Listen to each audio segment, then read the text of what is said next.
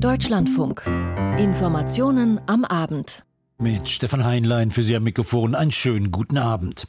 Mehr als eine Million neue Solaranlagen sind im vergangenen Jahr in Deutschland installiert worden. Das bedeutet mehr Klimaschutz. Die private Energiewende auf deutschen Dächern nimmt Gestalt an.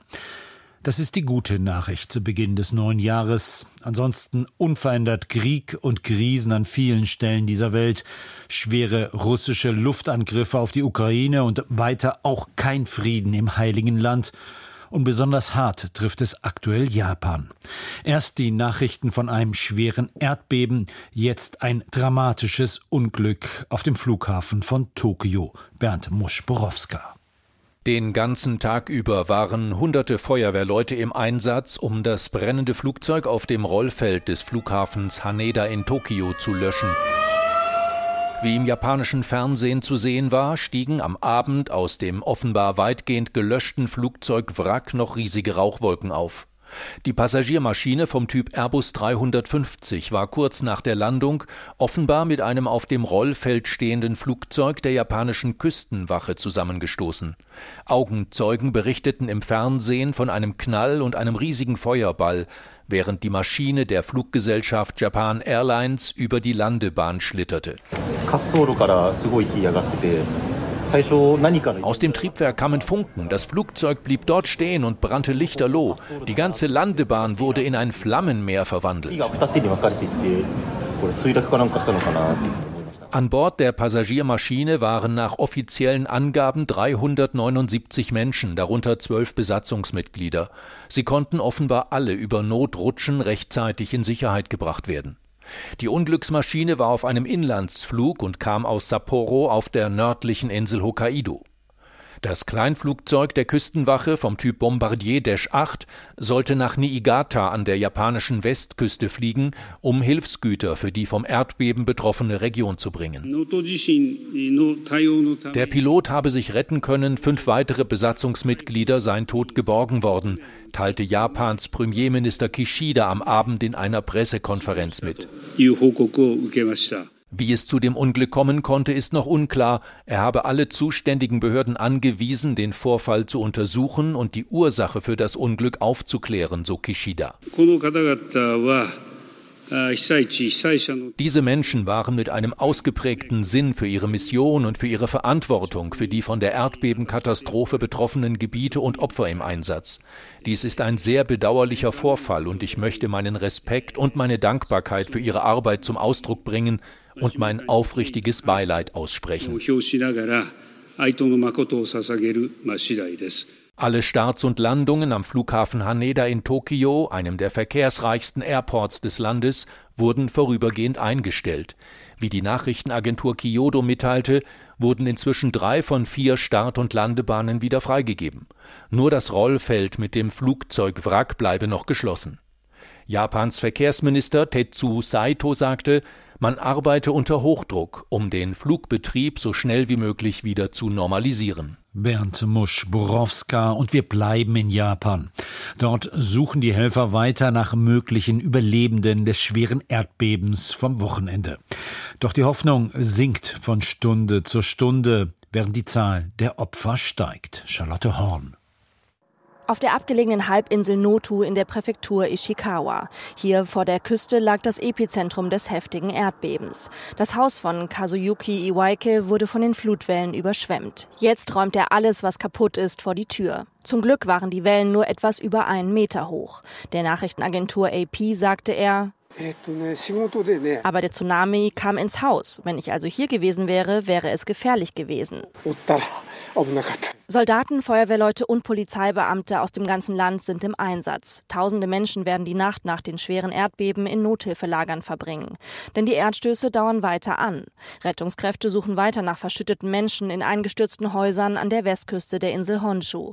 Japans Premierminister Kishida sprach von einem Kampf gegen die Zeit. Straßen sind teilweise aufgerissen oder durch Erdrutsche oder umgestürzte Bäume blockiert. In der am stärksten betroffenen Präfektur Ishikawa brannten mehr als 200 Wohnhäuser Wohnhäuser. An vielen Orten ist der Strom ausgefallen.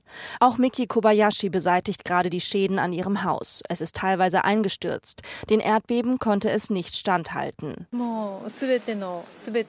Alles ist heruntergefallen. Nicht nur, dass alles durcheinander ist, die Wand ist eingestürzt und man kann bis zum nächsten Zimmer durchsehen. Ich glaube nicht, dass wir hier noch leben können. Japans Kaiser Naruhito und seine Familie sagten ihren traditionellen Neujahrsauftritt vor dem Volk heute ab. Nach den ersten schweren Erdbeben gestern Nachmittag Ortszeit hatten die Behörden etwa 100.000 Menschen aufgefordert, sich in Sicherheit zu bringen. Das Erdbeben hatte eine Stärke von 7,6. Die Tsunami-Warnung wurde am Morgen aufgehoben. Gestern noch hatte der japanische Wetterdienst mit Flutwellen von über fünf Metern gerechnet. Für die kommenden Tage rechnen Experten mit weiteren Erdbeben. Charlotte Horn.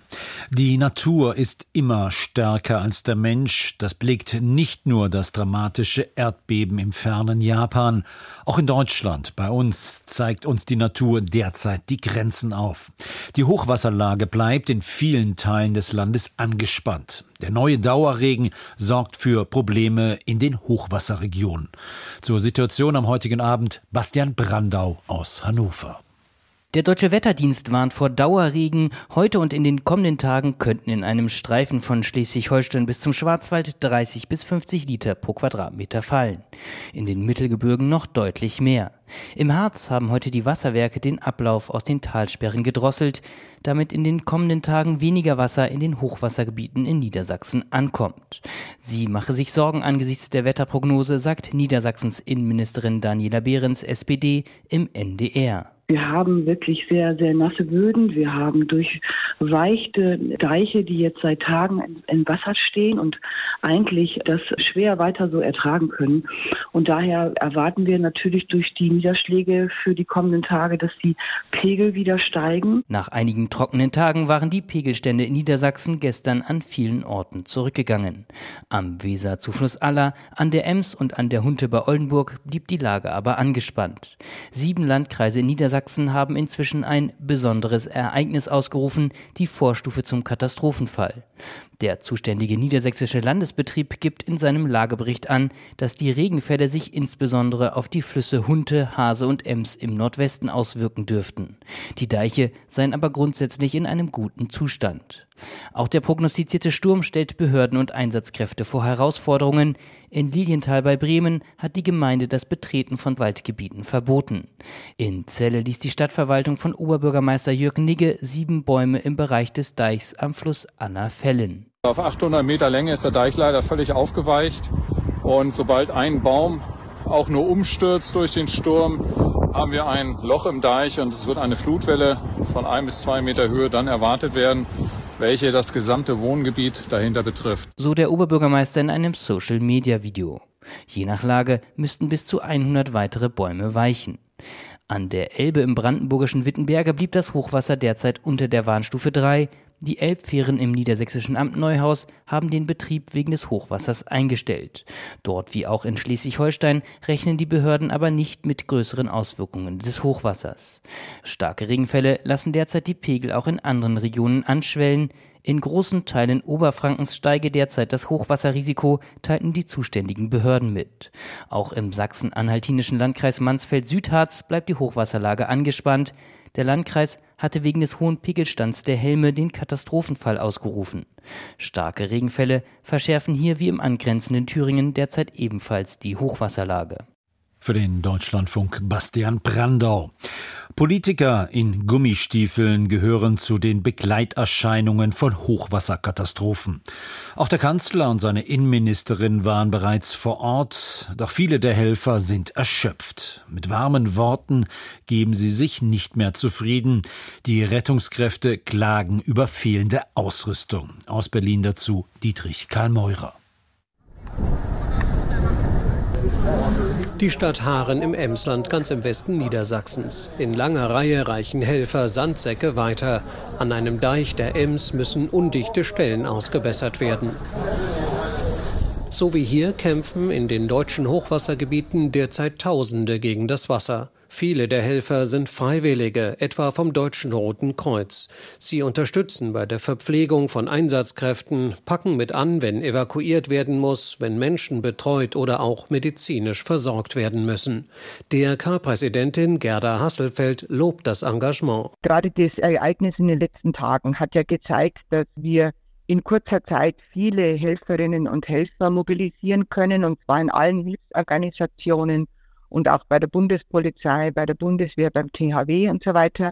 Dass viele Helferinnen und Helfer mobilisiert werden können, ist, finde ich, eine großartige Angelegenheit. Und doch übt Gerda Hasselfeld auch Kritik. Wir haben Engpässe bei der materiellen Ausstattung, was zum Beispiel die Unterbringung, die Versorgung, die Verpflegung, die Betreuung von betroffenen Menschen betrifft oder auch äh, mit mobilen Arztpraxen, mit Notstromaggregaten und ähnlichem. Hasselfeld, die Politikerin der CSU ist, erinnert an das Konzept aller Hilfsorganisationen, das von der Politik begrüßt worden war. Es sieht zehn Module vor, um in Notsituationen jeweils bis zu 5000 Menschen zu betreuen und zu versorgen. Doch bislang wurde von zehn geplanten Containermodulen nur eins realisiert, bemängelt die DRK-Präsidentin. Auch der Deutsche Feuerwehrverband fordert mehr Mittel für den Katastrophenschutz. Präsident Karl-Heinz Banse wünscht eine Verbesserung der Ausstattung.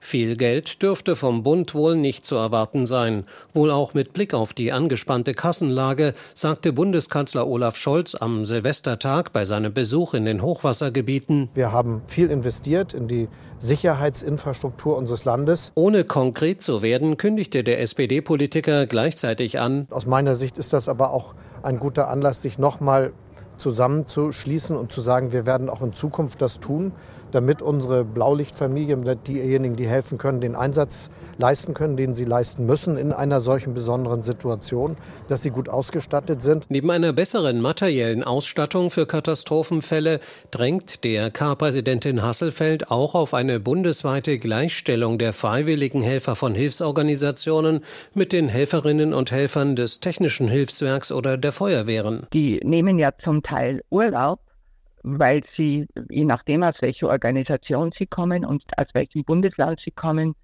sonst nicht von ihrer Arbeit freigestellt äh, würden und keine Lohnfortzahlung erhalten. Wichtig sei zudem, meint die DRK-Präsidentin, auch die Freiwilligendienste attraktiver zu machen, sie zum Beispiel finanziell besser zu stellen als derzeit. Dietrich Karl Meurer.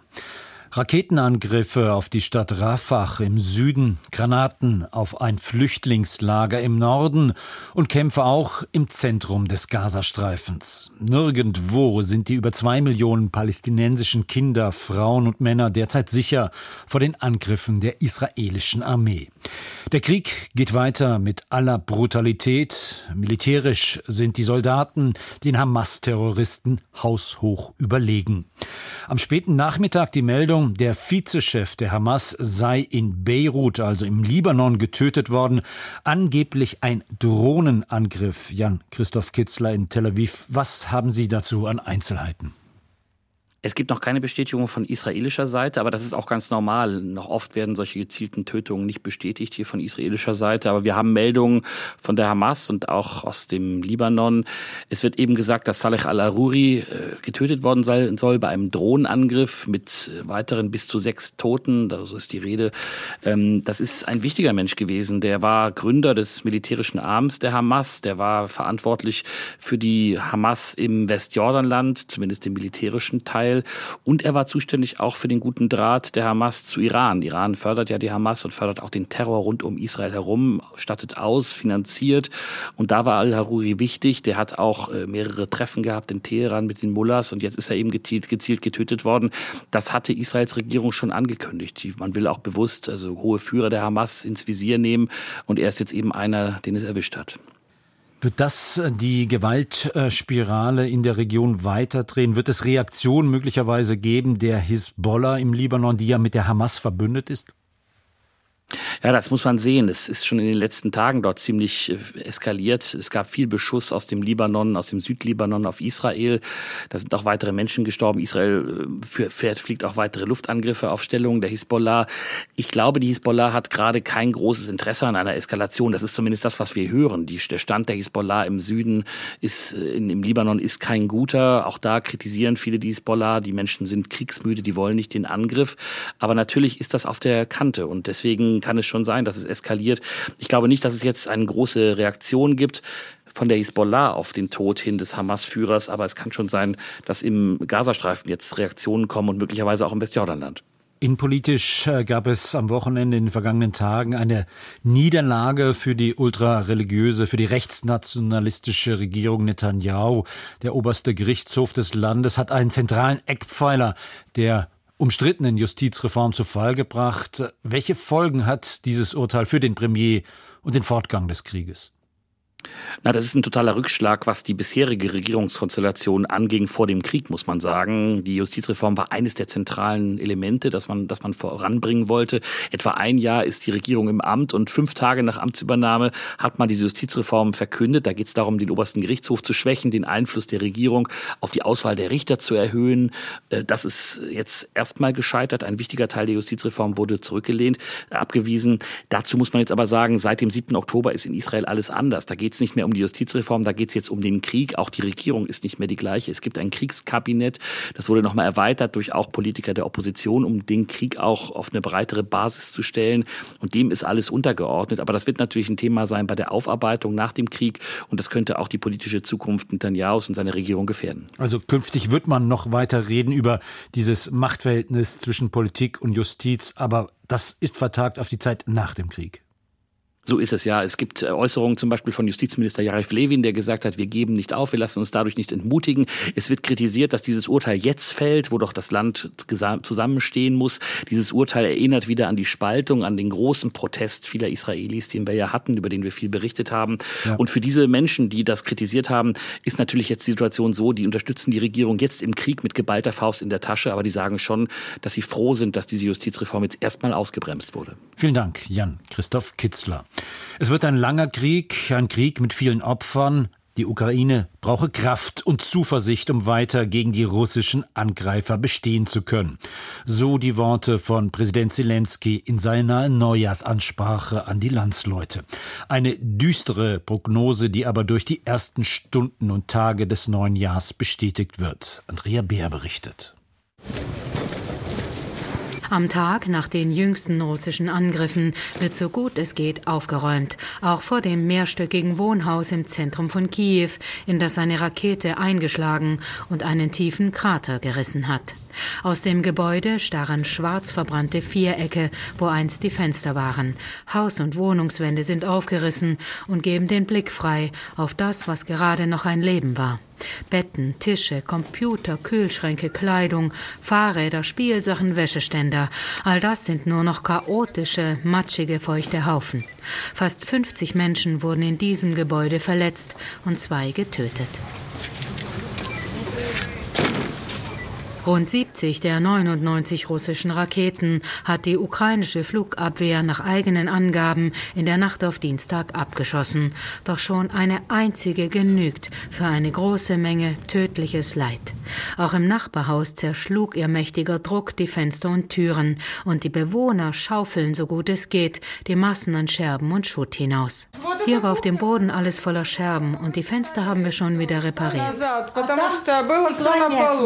Jana Marczuk hat in der kleinen Küche ihrer Mutter notdürftig Ordnung gemacht. Ich habe überhaupt nicht geschlafen, sagt diese und setzt sich blass und nervös auf einen Holzhocker. Die Türe ging auf und alle Scheiben sind rausgeflogen. Ich habe natürlich geweint und gezittert. Jana, habe ich gesagt, ich bin so traurig, dass überall die Fenster zerbrochen sind. Mama, beruhige dich, sonst geht dein Blutdruck nach oben. Doch auch Jana Marczuk hat der bedrohlich nahe Raketeneinschlag sichtlich aufgewühlt. Verstehen Sie, es tut mir hier weh, weil ich das die ganze Zeit sehe und weil ich ja gar nicht wusste, was los ist. Ist meine Mutter am Leben oder tot? Wie ist das möglich? Und Putin, dieses Schwein, sitzt in seinem Bunker. Warum leiden wir alle wegen einem Menschen? Warum? Bei vielen Menschen liegen die Nerven blank. Seit Tagen greift Russland die Ukraine massiv mit Drohnen und Raketen an. In der Nacht auf Dienstag vor allem die Regionen und Städte Kharkiv und Kiew.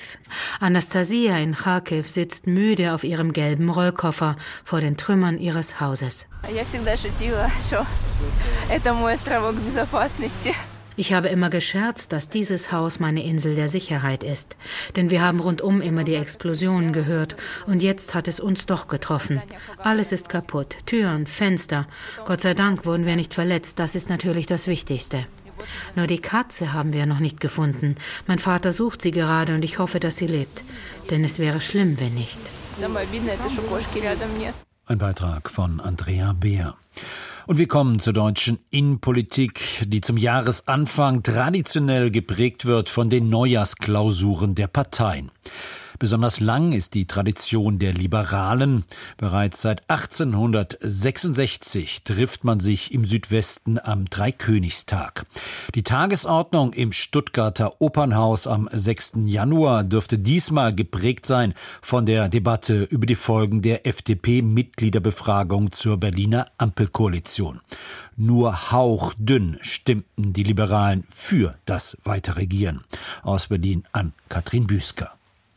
Die FDP wolle Verantwortung für das Land tragen und gestalten. Das ist die Botschaft der Parteispitze nach dem Mitgliedervotum. 52,24 Prozent der Befragten hatten sich darin für den Verbleib in der Ampelkoalition ausgesprochen. Der Kasseler Stadtkämmerer Matthias Nölke, ehemaliges Bundestagsmitglied, hatte die Befragung mitinitiiert und für den Austritt geworben.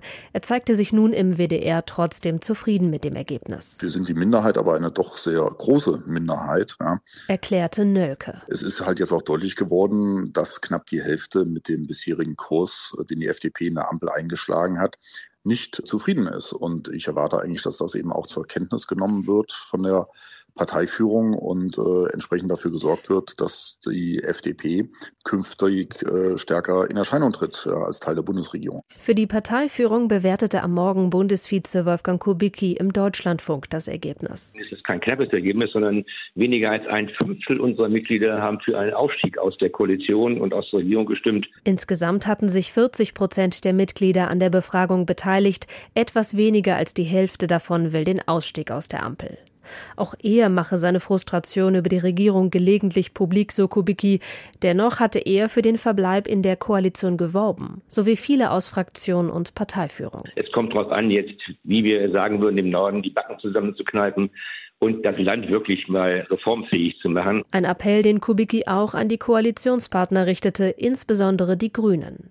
Der stellvertretende Bundesvorsitzende der FDP kündigte wieder einmal mehr liberales Profil an. Wir werden dokumentieren, dass in der Klimapolitik, auch in der Wirtschafts- und Finanzpolitik es kreative, gute Ansätze gibt, die sich von dem Verteilmechanismus der Grünen absetzen. So forderte er die Grünen auf, den geplanten Änderungen am Klimaschutzgesetz zuzustimmen. Für den Haushalt 2024 forderte er, nachzubessern und die Landwirte nicht über Gebühr durch Wegfall von Agrardieselsubvention und Kfz-Steuerbefreiung zu belasten. Die FDP steht derzeit in Umfragen verschiedener Meinungsforschungsinstitute bei um die 5 Prozent. Aus Sicht von Mitinitiator Matthias Nölke auch ein Grund für das Ergebnis der Mitgliederbefragung. Ich weiß auch von vielen Mitgliedern, die für die Ampel gestimmt haben bei dieser Befragung, es aber auch nur getan haben, weil sie mehr Angst vor möglichen Neuwahlen hatten, weil ihnen das so unsicher war, was dann danach kommt. Ja. Unsicherheit droht definitiv im Wahljahr 2024. Für die Landtagswahlen in Thüringen, Sachsen und Brandenburg im Herbst kann sich die FDP wenig Chancen ausmalen. Derzeit ist sie nur im Thüringer Landtag überhaupt vertreten. Der dortige Spitzenkandidat Thomas Kemmerich erhält für seinen Wahlkampf jedoch keine finanzielle Unterstützung der Bundespartei, eine Reaktion darauf, dass Kemmerich sich 2019 mit Stimmen der AfD zum Ministerpräsidenten hatte wählen lassen. Für die Europawahl im Juni versucht die FDP mit Verteidigungspolitikerin Marie-Agnes Strack-Zimmermann als Spitzenkandidatin zu punkten. An Katrin Büsker. Mit Beginn des neuen Jahres gibt es einige Neuregelungen, die sich in unserem Portemonnaie bemerkbar machen. Vor allem beim Tanken und Heizen wird es durch den angehobenen CO2-Preis deutlich teurer werden. Wer aber Bürgergeld bezieht, darf sich über einige Euro mehr auf dem Konto freuen. Allerdings sorgt dies auch im Nachgang weiter für einige politische Aufregung. Es gibt Stimmen, die jetzt eine härtere Gangart gegen arbeitsunwillige Bürgergeldbezieher fordern. Jörg Münchenberg. Der Deutsche Gewerkschaftsbund hat Forderungen nach einer massiven Verschärfung der Sanktionen für Bürgergeldempfänger zurückgewiesen. So hatte das Nachrichtenportal T-Online aus einem Beschlussentwurf für die bevorstehende Winterklausur der CSU-Landesgruppe zitiert, wonach die staatliche Leistung komplett gestrichen werden solle, wenn die Bürgergeldempfänger Arbeitsangebote ablehnen. Ein solcher Ansatz sei jedoch wenig hilfreich, betonte heute Morgen im Deutschlandfunk DGB-Chefin Jasmin Fahimi. Das ist eine Konstruktion eines Problems, das es eigentlich nicht gibt. Es ist relevant, dass ein Großteil der Bürgergeldempfänger gar nicht erwerbstätig sein kann. Es ist Realität, dass viele, die arbeiten gehen, trotzdem aufstockende Hilfe brauchen. Das heißt, was dieses Land viel mehr braucht als eine Debatte um das Bürgergeld ist, wie Geringverdienern wirklich geholfen werden kann. Und das wäre ein höherer Mindestlohn und bessere Tariflohnabsicherung. Allerdings hat sich auch Arbeitsminister Hubertus Heil, SPD, für eine Verschärfung der bisherigen Sanktionspraxis ausgesprochen. Heil will allerdings nicht so weit gehen wie die CSU und das Bürgergeld komplett streichen. Stattdessen hat der Arbeitsminister vorgeschlagen, den Regelsatz von derzeit 563 Euro im Monat für Alleinstehende lediglich für bis zu zwei Monate auszusetzen, sollten zumutbare Arbeitsangebote immer wieder abgelehnt werden. Derzeit dürfen die Jobcenter maximal 30 Prozent des Bürgergeldes streichen. Zustimmung für Heils Vorschlag kommt von der FDP, Teilen der SPD, aber auch von der Union. Der Vorstoß müsse nun rasch umgesetzt werden, forderte etwa der Arbeitsminister von Nordrhein-Westfalen Karl-Josef Laumann CDU gegenüber der Nachrichtenagentur dpa. Bei vielen Menschen sei der Eindruck entstanden, dass das Bürgergeld faktisch ein bedingungsloses Grundeinkommen darstelle. Sozialverbände, Jusos und Linke warnen dagegen vor den sozialen Folgen und auch DGB-Chefin Fahimi ist nicht überzeugt, auch wenn Heil lediglich Totalverweigerer sanktionieren will. Insofern kann ich nachvollziehen, dass man erstmal von seinem Gerechtigkeitsgefühl her sagt, ja klar, also wer sich jetzt einfach nur darin einrichtet und einfach nicht bereit ist, auch tatsächlich etwas der Solidargemeinschaft zurückzugeben, der soll bestraft werden. Das hört sich erstmal schlüssig an. Fakt ist halt nur, dass das einige wenige Einzelfälle sind. Deswegen sage ich, ist das Symbolpolitik. Für einen anderen Ansatz machen sich unterdessen das Münchner IFO-Institut und das Zentrum für europäische Wirtschaftsforschung in Mannheim stark. In einer gemeinsamen Stellungnahme schlagen die beiden Institute vor, Bürgergeldempfängern, die mehr arbeiten, weniger die Leistungen zu kürzen. Bisher werden Sozialleistungen wie das Wohngeld bei Einkommen über 520 Euro monatlich bis 1000 Euro um 80 bis 100 Prozent gekürzt. Der Vorschlag der Wirtschaftsforscher sieht nun höhere Zuverdienstgrenzen und niedrigere Abschläge vor. Jörg Münchenberg. Und zum Schluss dieser Sendung noch kurz der Blick auf eine politische Debatte, die seit Beginn des russischen Angriffskrieges immer wieder geführt wird. Die Debatte über eine Rückkehr zur Wehrpflicht. Zu Beginn des Jahres gibt es dazu einige neue Stimmen. Aus Berlin Markus Pindur. Die Debatte über ein gesellschaftliches Dienstjahr, in welcher Form auch immer, ist nicht ganz neu, aber sie wird mit neuer Dringlichkeit geführt. Der Hintergrund die anhaltenden Nachwuchssorgen der Bundeswehr. Dabei ist die Wehrbeauftragte des Bundestages Högel nicht für eine Rückkehr zum traditionellen Modell der Wehrpflicht. Sie plädierte heute für ein allgemeines gesellschaftliches Dienstjahr und verwies auf entsprechende Vorschläge von Bundespräsident Steinmeier. Verteidigungsminister Pistorius lässt derzeit wegen der veränderten Sicherheit Sicherheitslage nach dem russischen Angriff auf die Ukraine Modelle einer Dienstpflicht prüfen, darunter das schwedische Wehrpflichtmodell. Dort werden alle jungen Frauen und Männer gemustert und nur ein ausgewählter Teil von ihnen leistet am Ende den Wehrdienst. Auch die Wehrbeauftragte Högel zeigte Sympathie für das schwedische Modell. Positiv sei, dass alle jungen Menschen erfasst und gemustert würden, allerdings nur wenige davon, die fit genug seien und die das auch wollten, dann auch tatsächlich eingezogen würden. Der bayerische Ministerpräsident Präsident Söder hatte sich für die Rückkehr zur Wehrpflicht mit einer Dauer von mindestens sieben Monaten ausgesprochen. Bei einer wachsenden Bedrohungslage ergebe die Wiedereinführung der Wehrpflicht Sinn. Widerspruch kam aus allen drei Parteien der Ampelfraktion, während die CDU sich in ihrem neuen Grundsatzprogramm auf ein verpflichtendes sogenanntes Gesellschaftsjahr festgelegt hat. Experten verweisen darauf, dass eine Wiedereinführung der Wehrpflicht in welcher Form auch immer erhebliche Ressourcen erfordern würde. Das Erfassungssystem aufgelöst worden. Viele Kasernen, die der Ausbildung dienten, sind seit 2011 verkauft worden. Darüber hinaus würde ein erheblicher Teil des Bundeswehrpersonals durch die Ausbildung der Wehrpflichtigen gebunden. Bleibt das Personalproblem der Bundeswehr. Verteidigungsminister Pistorius hat dazu eine Taskforce eingerichtet. Diese hat bereits 65 Vorschläge zur Personalanwerbung und Ausbildung vorgelegt. Mit der Umsetzung will das Verteidigungsministerium noch in diesem Monat starten. Markus Pindur am Ende dieser Sendung. Für Ihr Interesse dankt Stefan Heinlein. Ich wünsche Ihnen noch einen schönen Abend.